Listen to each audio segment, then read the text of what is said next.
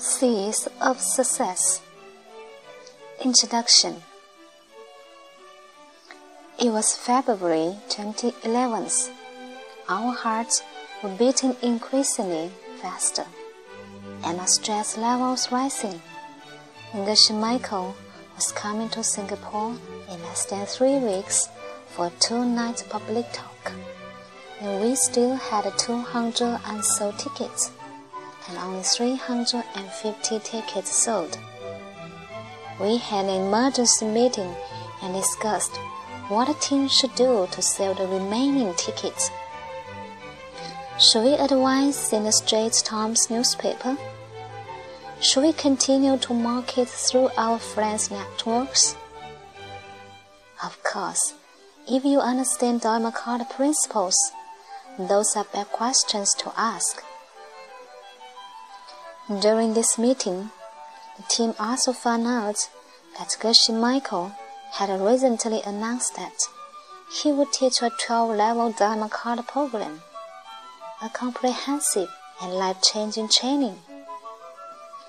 It dawned on us that if we could somehow turn things around and try to ensure that the 12 levels were offered in Singapore, it will create an exciting opportunity for thousands of Singaporeans to learn about the Diamond Cutter system and to use these ideas to become happy, successful, and healthy.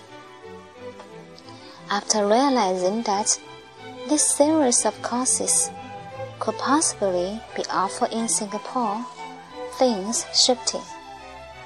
During the following three weeks, before Geshe Michael's arrival, all the remaining tickets were snapped up, and the event was completely sold out. It was a huge success. We also gave a proposal to Geshe Michael at the end of the event, and a short time later, Geshe Michael revealed the good news that he would make Singapore the Southeast Asian hub for the Diamond Cutter 12 level program, and that the team could go ahead and set a Diamond Wisdom Prime Limited to organize events in Singapore. With this blessing, over the past three years, Diamond Wisdom has grown in leaps and bounds. From 500 people attending the public talk in 2011, over 1,200 people will listen to Geshe Michael in 2013. From 140 people at a three-day retreat, now we have at least 200 participants from many countries like Singapore, Malaysia, China, Taiwan, and also Japan.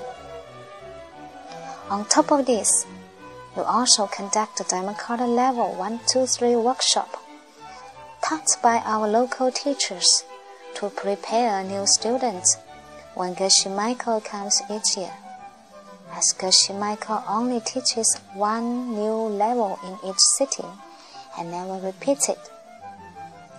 Thousands of students have now read the Cutter book or attended a public talk, workshop, or retreat. And as this has happened, started to hear more and more stories about how the Cutter principles have changed lives. Struggling business transformed into thriving ones.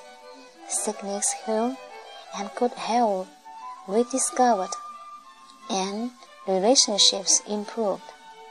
These stories make us at Diamond Wisdom feel elevated, and of course, Geshe Michael is very happy as well, because his whole reason for teaching these ideas is to help everyone and the suffering and reach their fullest potential. You might be reading this book because a friend gave it to you, or perhaps you are already a student of Geshe Michael.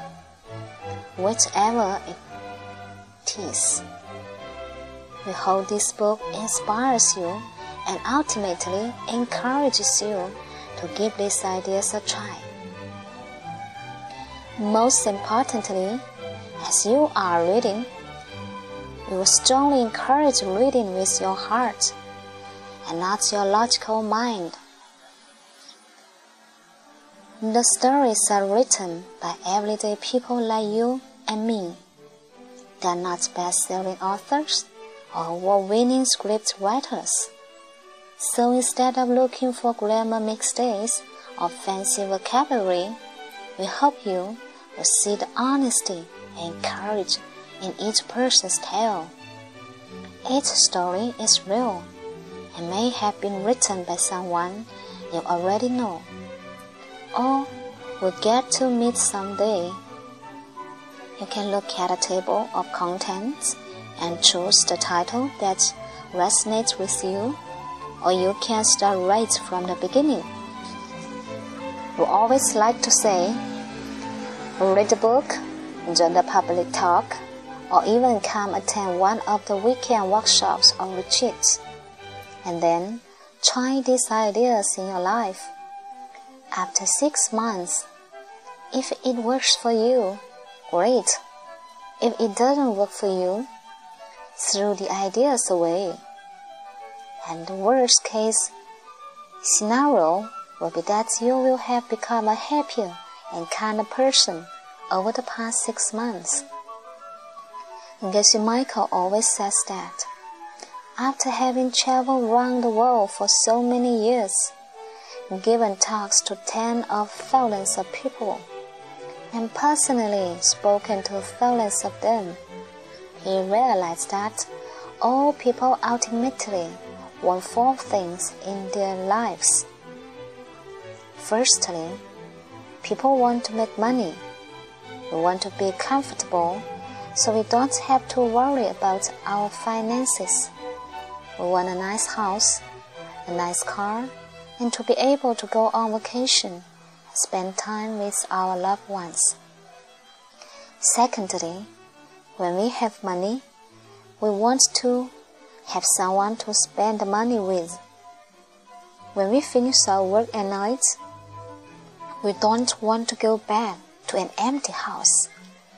We want someone to eat with, talk to, and keep us company. So, most people want to find a partner and stay with them, having children and growing old together. Thirdly, we want to have good health so that we can enjoy our money and relationships.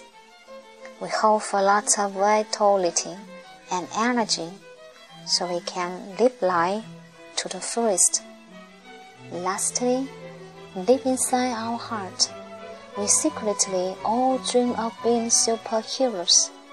Geshe Michael says that this is why all the superhero movies, Superman, Spider Man, Batman, Transformers make so much money. Deep inside us, we want to be able to save the world and help people achieve true happiness, security, and peace. This could be for a lonely person next door or the orphanage in your neighborhood. It could even involve building a school for the poor in the third world country. Whatever it is, deep inside, we all want to serve and help others.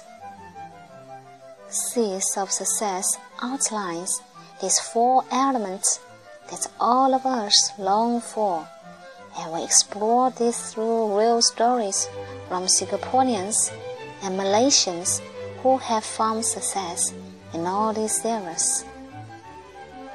Success always Diamond Wisdom Team.